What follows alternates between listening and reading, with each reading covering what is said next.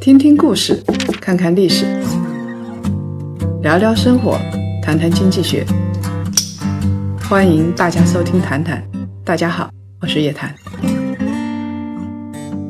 少说废话，不说假话，聪明人一起说人话，独立思考，理性投资，拒绝被洗脑。欢迎大家继续收听由叶檀财经与喜马拉雅共同推出的《谈谈》。其实大家可以听出来，我的嗓子稍微有点累啊，因为这段时间从早到晚，然后一直在美国看项目啊，然后一直在进行一些培训这些东西，所以这段时间主要看的是国外的一些金融项目。那谈谈呢，我们还是按照老的习惯来说一些啊，用经济学来分析一些婚姻啊、家庭啊方面的关系。很多人呢觉得我们的观点比较尖锐，或者呢，跟日常的有所区别。其实我们想说的是，我们是不说假话的，然后是通过自己的独立分析来得出一些结论。《欢乐颂》的第二季啊，现在在继续热播。上一期呢，我们啊。谈到了里边的有一个女主角叫安迪，她找起点和小包总到底有什么利与弊？其实当时很多人都提出来，小包总是难以拒绝的，有钱有闲又有貌又有颜值，像这样的男人很难拒绝，所以。我们上一期分析的是像起点和小包总这两个男性，我们不看脸，我们要看他对于安迪来说究竟意味着什么。如果他们跟安迪在一起，到底会有什么样的结局？有网友入戏是比较深的，他们一直希望安迪跟小包总结婚，然后爱得你死我活，然后呢，安迪就生病了，最后生离死别。拜托，这是韩剧的套路，我实在是很不喜欢这种韩剧套路，就觉得比较脑残啊。其实我们来看一看国产剧，它是比较现实的。这一期我们要继续来谈一谈，像安迪这样的独立的女性，她到底应不应该选择结婚？有一个非常著名的比喻是钱钟书先生在《围城》里边说的，他说。婚姻就像围城，城外的人想进来，城里的人呢想冲出去。没结婚的人想结婚，结了婚的人想离婚，宁愿当初没结婚。这其实反映了大部分人的纠结。就像张爱玲说的一样。他有一篇小说是《红玫瑰与白玫瑰》。他说啊，如果说跟白玫瑰结婚了，得到了白玫瑰，那红玫瑰就是心头的那一点朱砂痣；如果你是跟红玫瑰结婚了，那白玫瑰就变成了床前明月光，就非常皎洁了。所以呢，我们对婚姻总是很纠结，这是一种心理失衡的关系，因为觉得失去的才是最好的。大部分人都很害怕单独过日子，认为我要幸福，我就必须要结婚。如果不结婚，老了之后变成孤家寡人，没有儿孙绕膝，然后衣食住行都要自己来做，这个是多么可怕的事情！就好像张爱玲的晚年生活在美国啊，然后她老了之后确实是一个人生活的，而且她到最后精神上都有点问题，她老觉得有虫子在咬自己，最后她死了几天之后才被发现她是孤独终老的。很多人觉得这样的结局简直不能接受，太可怕了。其实我们回过头来想一想，结婚不结婚？跟人是否孤独、是否幸福，难道真有什么必然的联系吗？人，我们就是在人堆里也会觉得非常非常的孤独。啊，让人尊敬的特蕾莎修女，她一辈子没有结婚，然后她的全部的爱都献给了人类，她过完了非常传奇而且充满幸福的一生。他让别人幸福，自己也非常幸福。所以，用婚姻，我们试图通过大叫大嚷，试图通过婚姻来排除自己内心的孤独感，让自己幸福，这是一个伪命题。有一个网友跟我们分享了一个故事，他母亲啊有一个好友，单身了六十多年，前年呢一个人在家里因为心脏病发作去世了。后来大家在一起，老朋友在一起聊天的时候，都觉得他很可惜。如果他找个老伴来一起生活的话，就不会一个人孤独的死在家中。但是呢，这个网友得出了不同的观点。他认为他妈妈的这位朋友啊，过得比很多女人都要幸福得多。这位阿姨事业有成，是一个非常优秀的医生。经济独立，有房有车，即便是在他的家乡一个观念传统的小地方，独生的他都获得了非常多的人的尊重。另外呢，这个医生很正直、开朗、善良，所以呢，他的朋友非常多。每到周末啊，都有聚会啊、郊游啊、喝茶。这些他从来不会缺乏，所以他在有生之年心中其实是充满了爱的。他非常达观，对别人不吝啬，对自己呢同样大度。他收藏了很多的珠宝和名画，每年要出国旅游几次，而且坚持要锻炼身体，化妆打扮得很好才出门。六十多岁了，看起来还是很年轻，很精神。他的生活是过得很精致的，一点也不粗糙。他的眼界远远的超过了他所在的小城市。有幸福的婚姻是人生的一大幸事，这是当然的事情。但是，人这辈子生活是不是真的幸福，并不取决于是否有一桩婚姻。婚姻不是好不好的问题，是适合不适合的问题。婚姻不是幸福的最大保障，精神和物质的力量才是幸福的最大保障。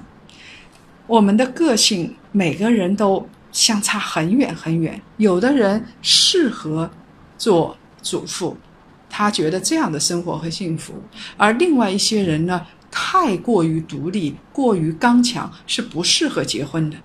那我们回到《欢乐颂》的第二季，像安迪这样的女性。他真的适合结婚吗？其实我认为他真的不太适合，因为安迪太独立了，过于独立是会影响他的婚姻的。在《欢乐颂》里头有一集，安迪和关雎尔两个女性进行了对话。在《欢乐颂》的有一集里头，安迪和关雎尔有一场对话。安迪对于关雎尔所说的那些结婚生子过小日子很不屑。他说：“所以啊，谈恋爱那么浪费时间，而且整个人的生活节奏都被打乱，还要身不由己的去配合另外一个人。所以想想，到底一个人爱另外一个人爱的得多深，才会想要跟他结婚生孩子？”关雎尔认为爱情是需要物质基础的，这是一个小女生，是一个乖乖女，所以她的观念呢是比较传统、比较顾家的。但是安迪他很独立，他明确的表示反对。他说：“爱情干什么要有物质基础？它本来就是纯粹的，跟我有什么关系呀？追求纯粹的爱情就是剩女。”追求房子、车子反而是正常。我现在真的搞不懂现在这些人的思想了。如果真是这样的话，我情愿当剩女，起码我剩的理直气壮。所以啊，大家看，安迪对于独立是非常看重的，甚至到了一种病态的程度。对爱情的要求，他是纯粹两个字。他认为谈恋爱是一种束缚。对他的独立人格会有很大的负面影响，所以，在他这种观念的支配下，他不会轻易的恋爱或者轻易的找人。他这份爱情必须要够独特，独特到能够支付他的精神成本。但是我们都知道，寻找到这样的爱情，就相当于撞大运，撞到的机会并不多。其实。追求纯粹的爱情，这本身就是不成熟的表现。这个世界上哪有什么纯粹？彻底的纯粹，人是会窒息的。世界不是非黑即白的，婚姻和家庭也经常处于灰色地带。安迪嘴里说的纯粹，其实是一种胡说。你想想看，她找的那些男朋友，想飞哪儿就飞哪儿，想买什么就买什么。总而言之，这些男朋友都有足够的物质能力来讨好她，所以她要找的男生，起码是实现了财富自由的共产主义目标的，达到了物质财富的极大丰富。起点一脸苦相，讨好安迪的力度还不如小包总，让安迪觉得太沉重，不那么爽。那么看看这个女性自己呢？她年纪轻轻实现了经济独立，但是她从小的经历让。他的心理先天不足。我们知道，从心理学上来说，人小时候的经历是特别特别重要的。如果你小时候的经历让你觉得缺乏安全感，让你觉得不幸福，那你这辈子要转过来的概率就很小了。大多数情况下，你也会觉得缺乏安全感。比如说，有的人他父母这一代离婚了，或者是婚姻很不幸福，那么对于孩子是会有非常大的负面影响。孩子离婚的概率也会比较高。A million thoughts in my head. Should I let my heart keep listening? Cause up till now, I've walked the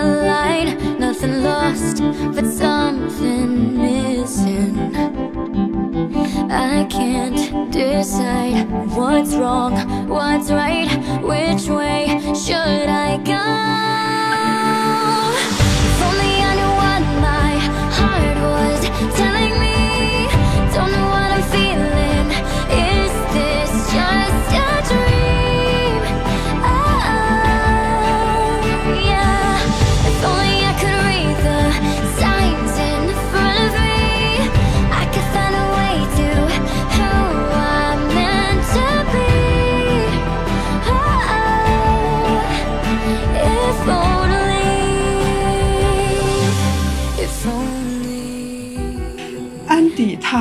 真的没有办法坦然面对自己的身世，尤其他有遗传性的精神病这件事情。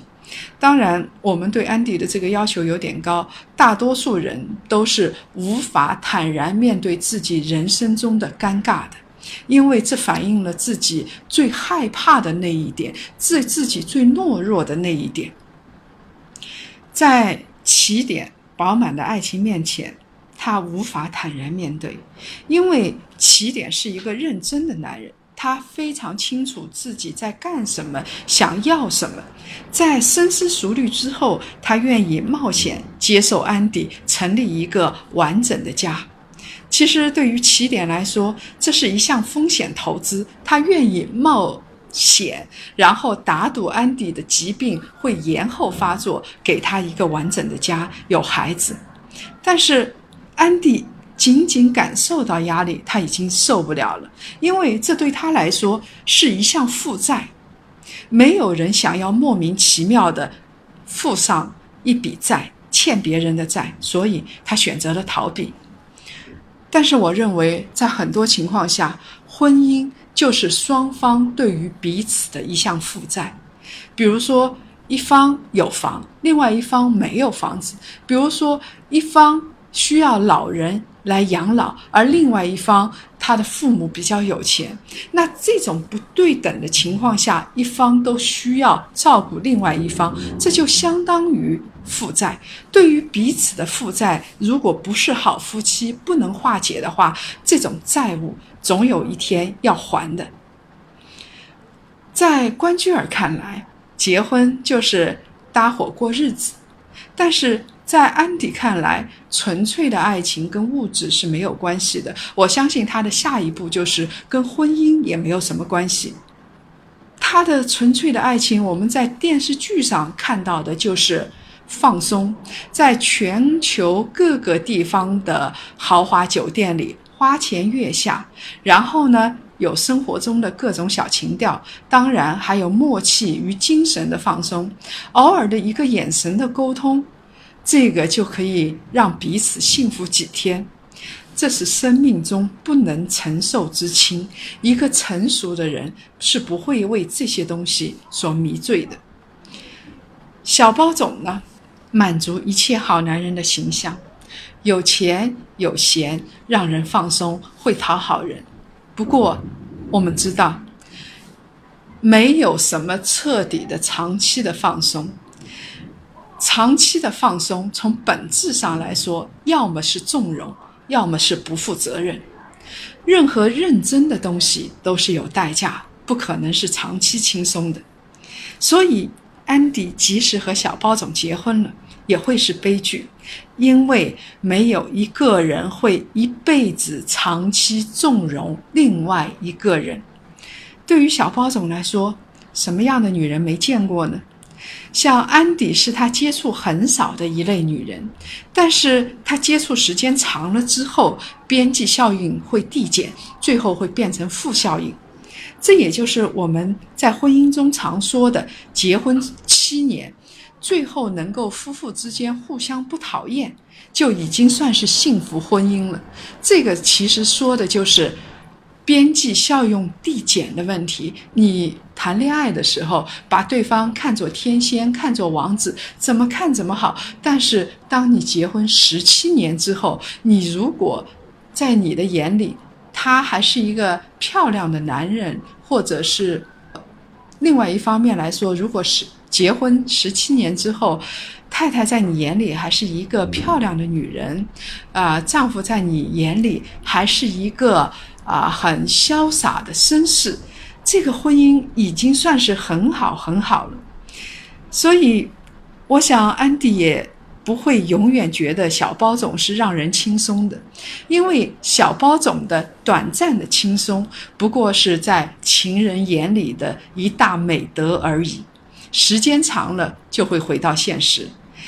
他们不可能永远出去度假。小包总和安迪的结局。很有可能和起点的一样，啊，我想大概会无疾而终。在婚姻里边，不在乎天长地久，只在乎曾经拥有，这是独立的表现。独立并不是幸福婚姻的前提，也就是说，你的幸福的婚姻需要给彼此空间，需要一定的独立，但是不能过于独立。像安迪这样过于独立的女性，她不结婚，幸福的概率反而会比较大。再回到上面那位网友所说的故事，她母亲的朋友和闺蜜，在无人看护的情况下，意外的心脏病发作，离开了这个人世。看起来好像啊很不幸，但是谁知道呢？他如果结了婚，他会活多少年？他的生活质量是不是高？没有人知道，因为他这一辈子已经过去了，谁也没有办法去比较。但是从他在这世界上的这些生活的这些年头来说，他的生活品质绝对在很多人之上。他见过的风景，他读过的书，他享受过的快乐，我想不会比一般人少。